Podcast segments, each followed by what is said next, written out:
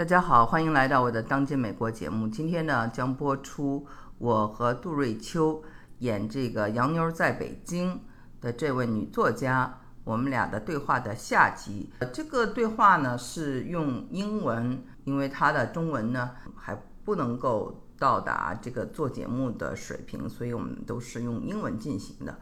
我在上一集呢做了关于这个节目的一些简介，没有去听的人呢。大家可以去听一下，了解我们讲了些什么。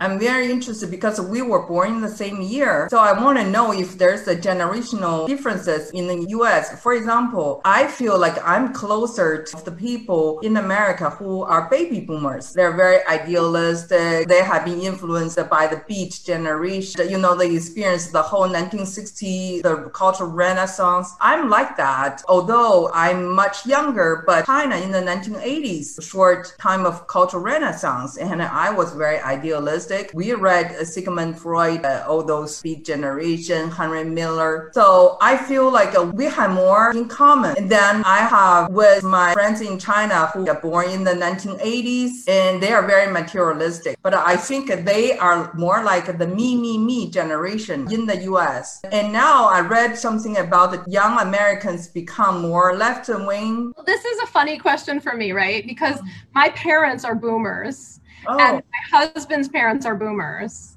And my children are teenagers. Yes. And my husband's, it's very hard to be more left than my husband and I are. My uh-huh. husband's parents are radical leftists. Uh-huh. they ran in the 1970s, they ran an anti Vietnam War group called the Weather Underground. Yes. They were the, they were the heads of that group. Uh-huh. So they're extremely radical and extremely left. And yes. we admire their ideas greatly, you know? Yeah and my kids are also quite radical but my kids sometimes feel like the sort of op- there there is a kind of optimism that Zayd my husband and I show that our teenagers find laughable mm-hmm. like sometimes our teenagers are so cynical and mm-hmm. other times they're so idealistic and young and innocent and i think all young people have that combination and in every era maybe it takes a particular shape in terms of what what it does to respond to the needs of that era or the constraints of that era or the contexts of that era. And I would add that this era is mm-hmm. unprecedented. I've never seen anything like this pandemic. I don't think any of us has. And mm-hmm. my daughters, who are 13 and 16, mm-hmm. have responded in such a like in such a resilient way and it makes me think that they're ultimately going to be like the boomers that they're mm-hmm. going to feel like they can change the world. And they're mm. also going to feel a deep and righteous sense that we shouldn't have made the world this big of a mess for them. Mm-hmm. That this is on us. And that, you know, we elected our our tyrannical leader. And now he's my children's president and so I, you know, I feel kind of again, it's like the way I feel about Sino-U.S. relations. I feel this deep sense of hope and this deep sense of gratitude to the people who are doing the right thing, and I also feel a sense of fear that we've you know that we've gone in the wrong direction for four years here and that that has cost us mm-hmm.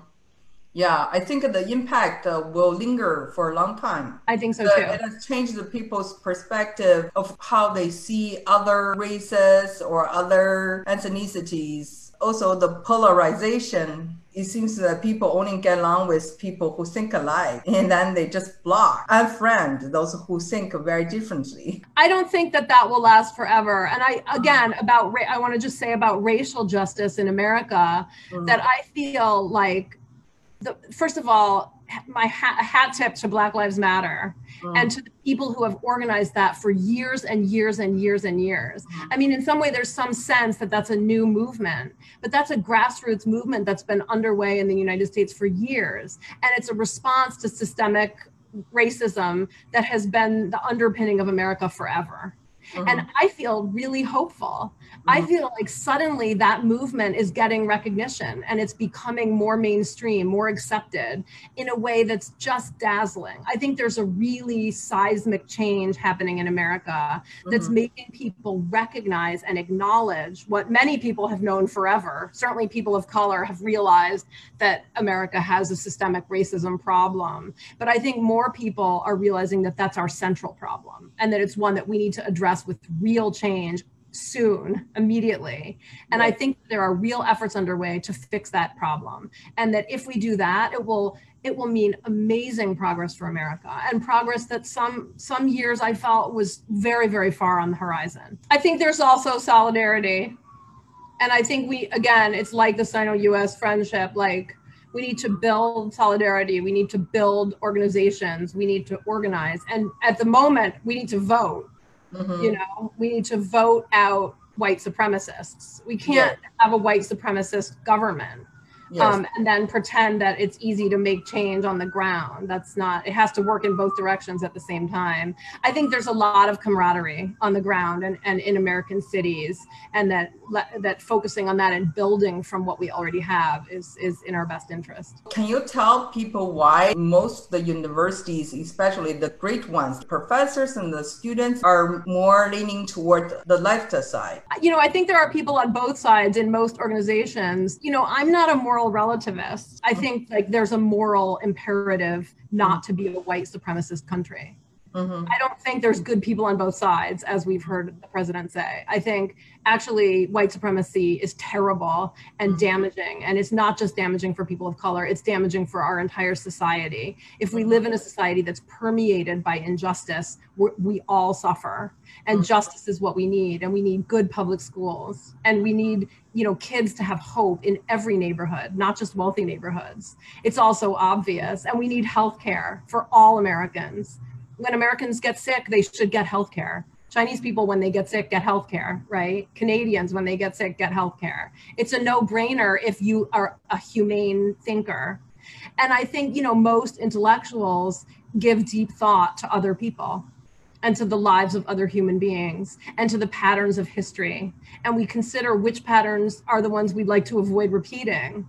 And so the more literary you are and the more humane you are, the more likely you are to lean left because left politics are humane. They're about empathy. They're about dignifying other people's human lives. You know, that's why the Democrats are wearing masks mm-hmm. because they care about protecting the lives even of people who are not them and that's just such a basic it's such a basic humane idea um, but it now belongs to one side uh, in america and not to the other so they say, oh, uh, it's a Christian country. You know, when you are here, you should believe in Christianity. And uh, this is a country uh, founded by white people, and you don't listen to the white people. What you try to change? If you change the Christian side of the country, it's going to go chaotic. They follow that type of mentality religiously. And sometimes, you know, they see the word 白左, like leftist, as a dirty word. Right. I'm, I'm shocked. I, you know, for me, that's that that description of America is just is hollow and and terrible. Like. Hmm to me, America is built on inclusivity and it's built on allowing people across our borders and it's built on citizenship and everybody getting to be part of the democratic process and people being allowed to express views that differ from from one another's and it's also built on a real sense of kind of humanity and dignity. And it's built on a criminal past of enslaving people and and denying people basic human rights. So i feel as i always feel in history like we have we have choices that we can make and we can decide whether to follow the worst impulses of our history or the best impulses whether to make progress or whether to go backwards. And it seems very clear to me you know which which direction is the right one in which to move. Yes. Somehow i wonder if I, something has to do with education. They listen to certain information they don't really do the fact check. Well, I think there's been, you know, there's been a concerted effort to diminish public education. Uh-huh. And a lot of a lot of our public schools are still are still really good, but we should we should be pumping money into the public schools. Exactly. We should value our teachers, you know. Yes. Our, and we I don't understand why public education gets the bad the bad name and the and the kind of unfair limited resources that it gets and i think if we if we funneled resources into public education, our public education would be better. It's so obvious, and we have lots of money. We need to redirect resources so that kids are getting reasonable education. People who were born in the 1970s, are we called a Generation X here? Yeah, I think Gen X.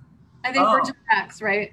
So, of course, we all grew up in the 80s, which was uh-huh. its own extremely specific era, both in terms of style and in terms of substance. Um, I think, you know, I grew up in the Reagan years and then kind of came of age during uh, Clinton's reign. And, I, you know, I came of age in Beijing. Like, uh-huh. I, I moved to Beijing when I was 21. Uh-huh and it's the first place where I had my own bank account. It's uh-huh. the first place where I rented my own apartment in Fangzhuang. Uh-huh. Um, and so my worldview and and the way I think of myself has kind of more to do with geographical. Like a 八零后,九零后,零零后. Talk right. about that all the time. When you tell people you belong to which decade, people kind of know where your thinkings are. What, um, what are our what are our qualities? I think it doesn't matter. It's you are in China or you are in the States. You bought the house when you could still afford it. Now the young people in China and here, I mean, they have more debts, pay a lot of more to own a home. Properties have gone up so much. So we're lucky in a way that uh, we can afford to have basic stuff. And at the same time, we're caught between the idealistic uh, 1960s and uh, also China is like uh, the to make money is glorious so we are partially idealistic, partially lucky. So we don't have to worry too much about the material stuff. That's how people view us in China for that generation. Like, I think there's a lot of truth to that and there's to it here too. And the materialism of the 1980s was also obviously in in effect in America. You can see it in the culture. You know, if you watch all the 1980s movies, which I grew up watching, uh-huh. you know, the John Hughes movies and even Dirty Dancing, it was always about sort of class and who was wealthy and it was very white very uh-huh. heteronormative very cis like uh-huh. we didn't have a huge I don't think we had a huge appreciation for the the range of, of human experience. And I feel like again, this is a mark of progress. And I appreciate it in our youngsters now. I feel like they have a better way of understanding that humans are more diverse, you know, across a whole range of, of spectrums. Young people have more debt, homes more expensive, and more kids live with their parents. That is the case. And I mean, right now, obviously, we're in an economic disaster. Uh-huh. So many people have lost their jobs, people have lost their houses. A lot of my brilliant young students who had just carved out lives for themselves have moved back home with their parents, not always for financial reasons, sometimes just to stay safe sometimes because they don't want to be disconnected from their parents in a way that will prevent them from visiting. You know, America, the, our COVID numbers are still rising. So people are still social distanced. People are not able to visit their parents, and lots of people are back to living at home. But it's funny, like I always wanted a Yuan with my family. Yes. One of the things I loved about Beijing was that you got to live with your parents. My, uh-huh. my family is very close. I love my parents, and I would love to have them like living next door or living. We live pretty close. Like we can drive to my parents' house in three hours. So we go as often as we can.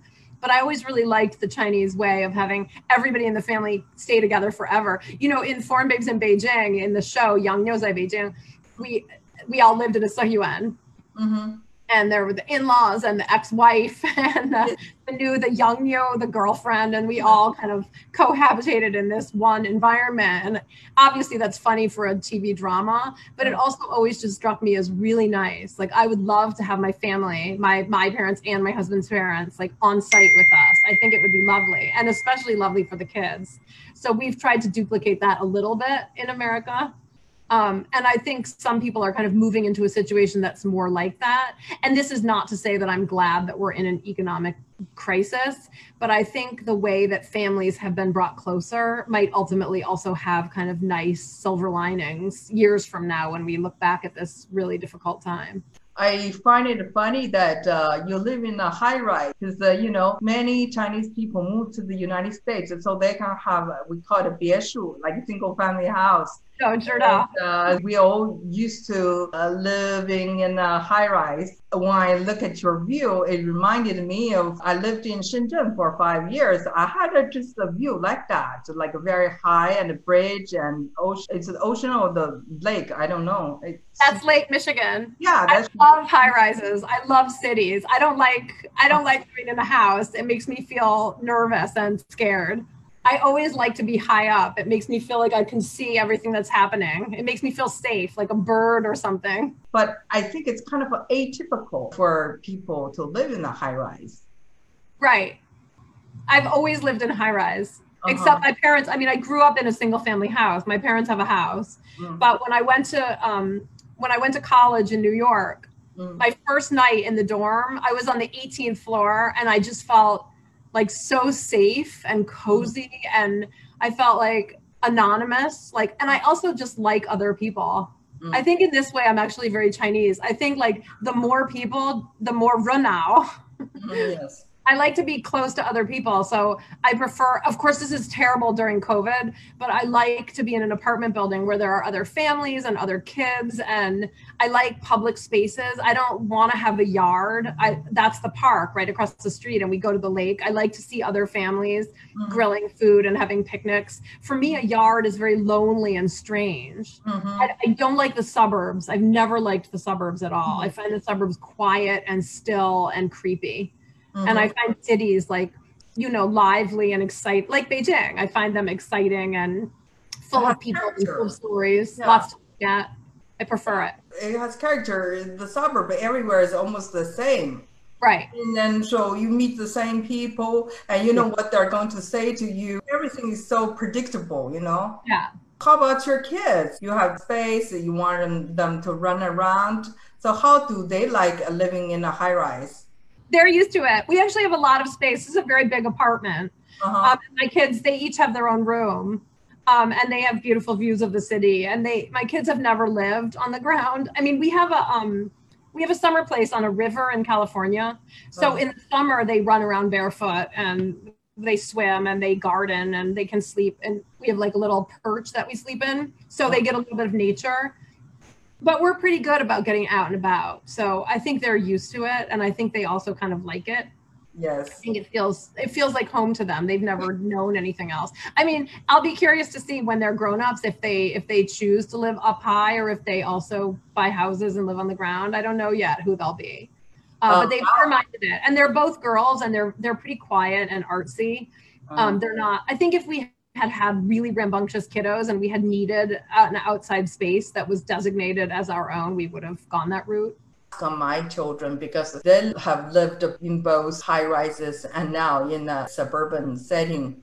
How, how old are they? Um, they are 8, 10, and 14. Yeah, so very close. Yeah. Yes. And how are they doing during the pandemic? Are they okay? Are they doing online school? They're doing online school, but they're pretty much addicted to video games, which I find it very frustrating. So Right. I send them to play golf, play tennis. Let me just say, first of all, let's be friends. Uh-huh. Second of all, I think every mom in Uh-huh. every society feels like hmm, maybe everybody else is doing a better job. I think it's part of motherhood to feel a lot of self doubt. It Uh-huh. sounds to me, if your kids are playing golf and tennis during the pandemic, you're doing a great job. so I would just, because I think motherhood comes with a lot of self doubt and a lot of self criticism, you know? Uh, last weekend, uh, I upgraded uh, their piano to a Steinway. Wow, that's exciting. them to play more Chopin. Wow, that sounds like very that sounds like very good parenting. And you're probably cooking meals and you probably snuggle them at night and you probably tell them stories and you probably get them books and you probably read the work that they make. And those are to me, those are all huge parts of, of being a mom. And having your own friends is not that doesn't seem selfish to me. Oh. You know, I think most of us need a, a massive army of of well, for me, women friends. Like I have a lot of female friends and they're they're artists and they're writers and they're actors and directors and their work and their love sustain me. And Mhm. in all of my books, I write about this. Like I write in all of my novels, almost no matter what the novel is about, I write about women being kind to each other and women supporting and encouraging and honestly saving each other because that's my experience in the world Mhm. it's my lived experience and i think in america there's sometimes this awful narrative about women kind of competing or being mean to each other or no, and I, I do not see that in the world. I only see it in kind of bad movies and bad art. I think it's a kind of um i think it's a way to avoid feminist unity. I'm a big feminist and i think female friendship is one of the most important parts of my entire life and it has been since i was tiny. Since i was a little tiny kid i've always relied so much on my girlfriends to keep me above water. I like girlfriends too. I think uh, we can live without a husband. We go to have high tea, fashion shows, or we go to book clubs, you know, yoga together, uh, or cooking together. I think that's true. And Beijing is a different, Beijing happens, everything happens in Beijing at a different pace. I can have male friends. They just drop their wives and to help us or to have like a baijiu to drink with us here if somebody does that what's wrong do you guys have a fair oh right. you know right so i do think that that beijing is a little bit more um, forgiving of sort of social just all sorts of social opportunities and possibilities including 喝吧喝白酒. Let's say it like this: When you come to 芝加哥，我们一起喝白酒. Also, oh. we can bring our husbands Oh, yes, uh, that's great. Your husband is a, a, playwright, right? Right. Tell me a little bit about him. I'm curious. He's very sweet and very political. Very, and he's a professor too. He teaches at Northwestern. Okay. And we've been married 17 years this year.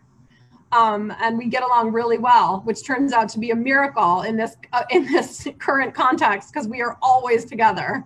together 24 hours a day, seven days a week, the four of us. We've been joking about it. Actually, we have a very close family, and I really like his parents, and he really loves my parents. So it's been a good situation for us family wise, even while the world burns. Um, and we're just trying to kind of contribute in ways that are meaningful to the world. So, you know, writing and and phone banking for Biden and sending letters and postcards and texts and you know, trying to donate money to the Senate races that are going to matter. And we're trying to be moral citizens of the world. I mean, he and I, we have very different strengths and weaknesses, but we have the same sensibility.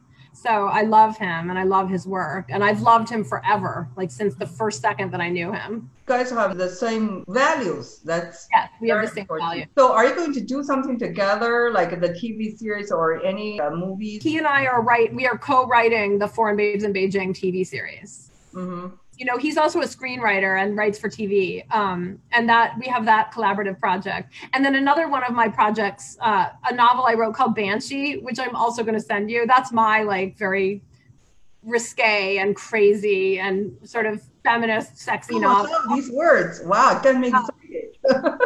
That novel is also i'm developing that one for tv and he and i are somewhat working on it together that's great. Great. It was so fun to meet you.